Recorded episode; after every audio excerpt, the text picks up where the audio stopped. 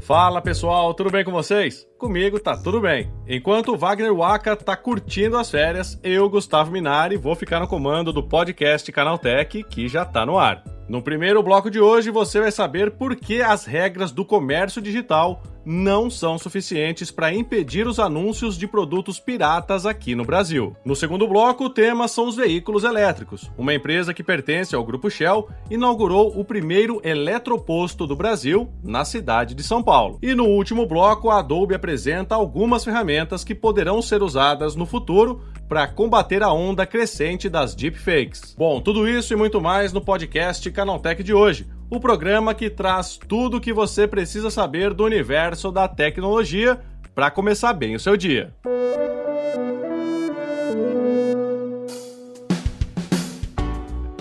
Olá, seja bem-vindo e bem-vinda ao podcast Canaltech, o programa que atualiza você sobre as discussões mais relevantes do mundo da tecnologia. De terça a sábado, às 7 da manhã, a gente traz três acontecimentos tecnológicos aprofundados direto para o seu ouvido. Lembrando também que a sua segunda-feira não precisa ficar sem podcast. Você pode ouvir o Porta 101 e o link está na descrição desse podcast aqui. Não se esqueça de seguir a gente no seu aplicativo preferido para receber os episódios novos em primeiríssima mão. Ah, e aproveita para deixar uma avaliação para a gente por lá. Combinado? Então vamos ao primeiro tema de hoje.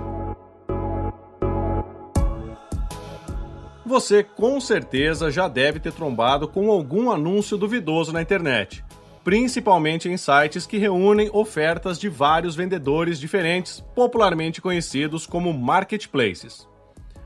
Pois é, por incrível que pareça, fiscalizações da Anatel e da Receita Federal, assim como as regras dos próprios e-commerces brasileiros, não impedem a proliferação de produtos falsificados nas prateleiras digitais dos maiores varejistas do Brasil. Basta uma busca para encontrar controles, tênis, roupas, fones de ouvido e outros eletrônicos sendo comercializados por vendedores parceiros, normalmente por preços bem abaixo do que é praticado pelo mercado. Em alguns casos, a falsificação é evidente, ficando fácil identificar que o produto, por mais que ele esteja na mesma página de mercadorias oficiais, não tem a logomarca verdadeira ou o texto usado na descrição sutilmente esconde algum tipo de informação. Uma reportagem do Tecnoblog apontou o problema em sites como Shopee e Enjoei, mas eles não são os únicos a ter anúncios de produtos piratas em seus sites. O Mercado Livre, por exemplo, está cheio de mercadorias de origem duvidosa,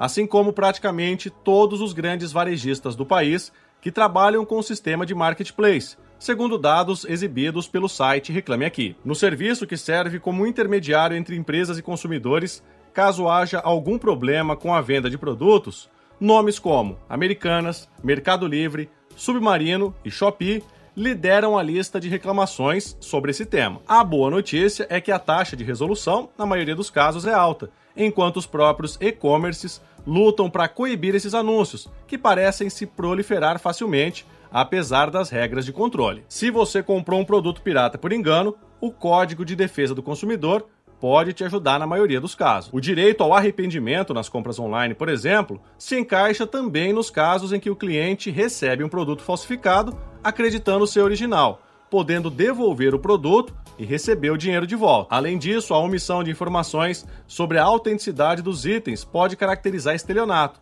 sendo considerado um crime contra as relações de consumo. Mesmo com esse tipo de proteção, é bom ficar atento aos anúncios para evitar dor de cabeça no futuro. Desconfie de preços muito abaixo daqueles praticados usualmente pelo mercado. Veja se naquelas letrinhas miúdas não está escrito que o produto é alternativo e fabricado por outra marca diferente da original. Às vezes as cópias são tão bem feitas que até mesmo imagens reais dificultam a identificação ainda que os valores bem abaixo do usual acendam um sinal de alerta para produtos pirateados. Existem também os casos em que os vendedores tentam disfarçar o valor mais baixo, alegando que o produto é usado, enquanto são pouco claros diante de perguntas sobre a autenticidade deles. Existem também os casos em que os vendedores tentam disfarçar o valor mais baixo, alegando que o produto é usado, enquanto são pouco claros diante da pergunta sobre a autenticidade deles. Na dúvida, desconfie e não compre. principalmente em sites em que a negociação acontece diretamente com os vendedores e não com lojas certificadas ou e-commerces reconhecidos. Isso pode dificultar o recebimento do dinheiro de volta em caso de compra de mercadorias falsificadas. Se mesmo assim você só conseguir perceber que o produto é pirata quando ele chegar na sua casa, busque informações sobre números de série, etiquetas e outras características que garantem a legitimidade e não hesite em iniciar um processo de devolução em caso de suspeitas. Afinal, é o seu dinheiro que está em risco. Nós procuramos as empresas que aparecem no topo da lista de anúncios pirateados. A Shopee disse exigir que seus vendedores cumpram regulamentações legais e que realizam uma série de verificações nos anúncios publicados. A empresa também disse possuir canais de denúncia e que retém o pagamento até que o consumidor receba o produto e verifique a sua originalidade. Já o Enjoei afirma que a venda de produtos falsificados ou contrabandeados é proibida e que trabalha para coibir a prática, ampliando investimentos em equipes e ferramentas que analisam conteúdos em busca de fraudes. Vendedores mal intencionados são bloqueados da plataforma permanentemente, enquanto o comprador de itens desse tipo é reembolsado com o valor integral da compra. Por último, o Mercado Livre também afirmou que a venda de produtos falsificados é proibida, com os anúncios sendo excluídos assim que identificados, enquanto o vendedor é notificado e pode ser banido da plataforma. A empresa também afirmou contar com times e tecnologia dedicados à moderação dos materiais publicados e que atua rapidamente diante de denúncias feitas por usuários, marcas ou poder público, além de atuar ao lado das autoridades em investigações. Então, continua valendo o velho ditado: quando a esmola é demais, até o santo desconfia. Se um produto está muito mais barato do que o normal, é bom ficar com o pé atrás.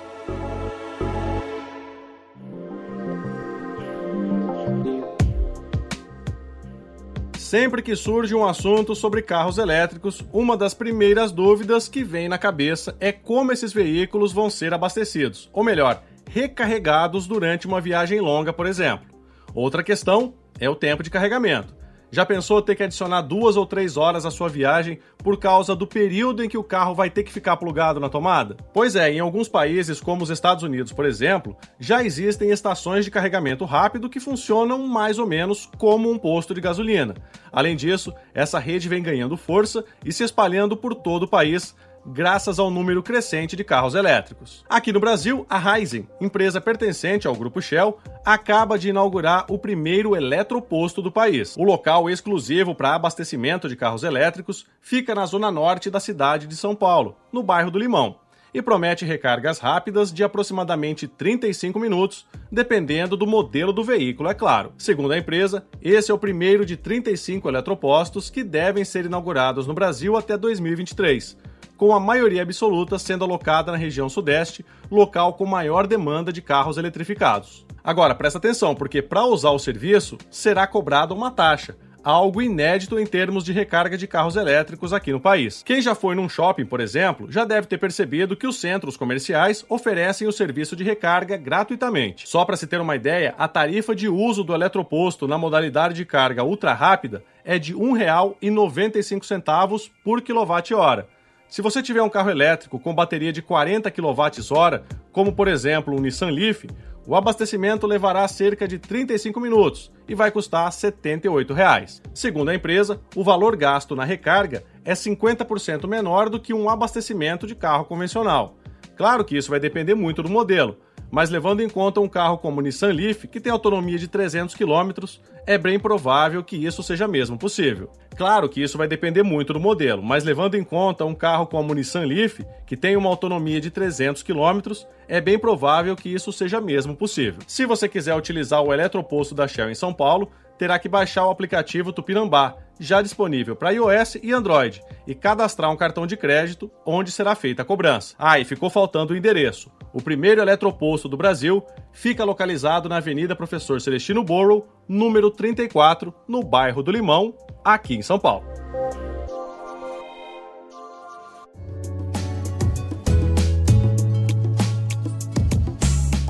O tema do último bloco de hoje são as novas ferramentas desenvolvidas pela Adobe para combater o avanço das deepfakes. A empresa deve lançar futuramente um recurso de identificação de autoria e autenticação de conteúdo digital para combater esse tipo de tecnologia capaz de manipular rostos e até vozes. O projeto, que é chamado Iniciativa de Autenticidade de Conteúdo, existe há três anos, com foco em parceiros do setor de mídia e tecnologia. O objetivo é criar uma trilha para descobrir quem foi o responsável por produzir um determinado vídeo ou imagem, além de identificar as alterações feitas. Esse princípio é bem parecido com os populares tokens não fungíveis que existem atualmente. Assim como o NFT tem um dono e pertence a uma coleção, cada mídia criada nos softwares de edição teria uma impressão digital do autor. A Adobe montou um esforço para reinventar todos os seus produtos usando inteligência artificial e técnicas de aprendizado profundo, numa iniciativa conhecida internamente como AI First. A ideia não é apenas criar essas pegadas digitais, mas também facilitar as demoradas edições do Photoshop para ajudar na execução de tarefas simples, como trocar o fundo ou excluir pessoas indesejadas de uma foto. Para quem não sabe, o deepfake é uma técnica de criação de vídeos falsos com um realismo que pode confundir qualquer pessoa. Rostos, impressões faciais e vozes podem ser recriadas para ficarem idênticas ao original. A coisa é tão séria que nem inteligências artificiais avançadas são capazes de identificar montagens muito bem feitas. A internet está cheia de exemplos difíceis de acreditar.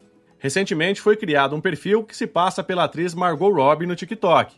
Os vídeos são voltados para o entretenimento e não atacam a artista, mas poderiam ser eventualmente usados para essa finalidade tendo em vista o realismo dos conteúdos. Ao mesmo tempo em que precisa se reinventar para combater os rivais, como o Canva, a Adobe também precisa ter cautela no uso das inteligências artificiais de otimização de imagens. Segundo o conselheiro-geral e diretor de confiança da Adobe, Dana Hall, as ferramentas podem fazer algo falso se tornar extremamente real como num passe de mágica. É fato que ferramentas de autenticidade poderiam minimizar esse problema, mas será que os criminosos não conseguiriam burlar esse sistema? Vale lembrar que a legislação mundial tem avançado para punir não somente os autores das mentiras, mas responsabilizar o consumidor pela disseminação em redes sociais ou apps de chat. Então, gente, nada de sair por aí acreditando e compartilhando tudo que parece real. Na dúvida, como manda o bom jornalismo, cheque se aquele conteúdo é verdadeiro. Como diz um colega, a viralização é inimiga da apuração. É isso, terminados os temas mais relevantes de hoje, vamos agora para o quadro Aconteceu Também.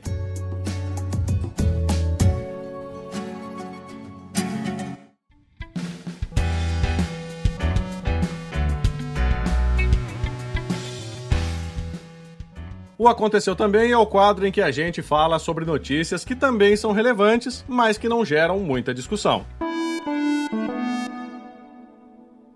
Dois brasileiros estão sendo acusados pelo governo dos Estados Unidos por fraude financeira envolvendo criptomoedas. A Securities and Exchange Commission, agência federal que fiscaliza e regulamenta o mercado de valores mobiliários no país, apresentou acusações de suposto esquema de pirâmide contra a empresa Empares X e seus fundadores, Emerson Souza Pires e Flávio Mendes Gonçalves. O caso envolve também o FBI e a Agência de Investigações de Segurança Interna dos Estados Unidos. Segundo a agência, os dois brasileiros e um norte-americano chamado Joshua David Nicholas são responsáveis por um esquema que supostamente arrecadou 40 milhões de dólares, cerca de 212 milhões de reais. A agência alega que os acusados ofereciam aos investidores falsas promessas de ganho de 1% ao dia. Contudo, a acusação aponta que eles, na verdade, desviaram milhões de dólares para contas pessoais. Novo golpe com o Pix oferece empréstimo em cobrança de IOF antecipado. O comunicado feito pela Receita Federal alerta para uma prática usada por criminosos que se passam por supostas empresas de crédito para liberar empréstimos antecipados do imposto sobre operações financeiras via Pix. O IOF é cobrado sobre operações de crédito e de câmbio, e, segundo a Receita, os fraudadores entram em contato com as vítimas oferecendo quantias a taxas de juros sedutoras. Para liberar o dinheiro, o cidadão é induzido a antecipar o pagamento de uma taxa inexistente. Como de costume, para concretizar o golpe, os estelionatários enviam um comprovante de transferência eletrônica com um alto valor de empréstimo, que só seria liberado mediante ao pagamento da tarifa do IOF. A Xiaomi oficializou o lançamento da Xiaomi Band 7 Pro. A primeira variante premium da pulseira tem visual familiar e especificações comparáveis a alguns modelos de relógios inteligentes. Com mais de 180 opções de watch faces, a Smart Band possui modo Always On Display e sensor de ambiente que ajusta o brilho automaticamente, oferecendo acesso rápido a informações com menor consumo de energia. Uma das principais novidades da Xiaomi Band 7 Pro é o GPS integrado, garantindo dados de localização mais precisos, além de uma bateria que promete durar até 12 dias longe da tomada. Na pré-venda lá na China, a pulseira será vendida por 380 yuans, cerca de 300 reais na conversão direta. Não foi divulgado ainda quando a Smart Band será lançada no mercado internacional. A Tesla fechou as portas de uma unidade na Califórnia e demitiu mais de 200 funcionários. Segundo a Bloomberg e a CNBC, os trabalhadores da unidade de São Mateus eram encarregados de analisar e classificar vídeos de carros da empresa, para melhorar o sistema de assistência ao motorista do piloto automático dos veículos elétricos da Tesla. Os funcionários de São Mateus já haviam sido informados que seriam transferidos para uma unidade de Palo Alto e outra parte iria para Buffalo, em Nova York. Contudo, os 200 trabalhadores que estavam em São Mateus acabaram sendo demitidos, com a justificativa de cortes para a economia de custos de produção. A Apple ainda trabalha na construção de um iMac Pro com o chip M3, mas o lançamento deve demorar. Em sua coluna semanal Power On, o jornalista Mark Gurman, do Bloomberg, revela que o iMac Pro deve estrear com uma variação do chip M3, mas esse processador deve ser apresentado apenas no fim de 2023 ou a partir de 2024. O jornalista ainda acredita que a chegada do iMac Pro deve atrair consumidores que não buscam a combinação de Mac Studio ou Mac Mini com um monitor Studio Display, visto que o computador entregaria display premium superior e hardware de ponta em um único pacote. Como de costume, a Apple não comentou os rumores, então novidades relacionadas à futura linha de processadores Apple Silicon só devem começar a surgir nos próximos meses. Por isso, você precisa ficar plugado no podcast Canaltech para não perder nenhuma novidade.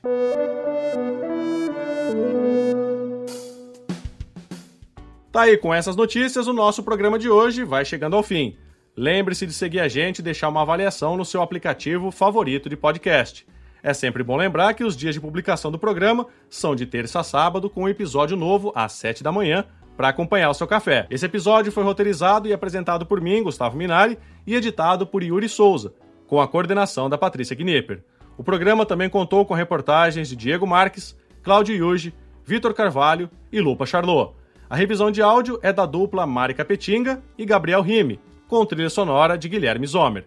Agora o podcast Canaltech vai ficando por aqui. A gente volta amanhã com mais notícias do universo da tecnologia para você começar bem o seu dia. Até lá, tchau, tchau.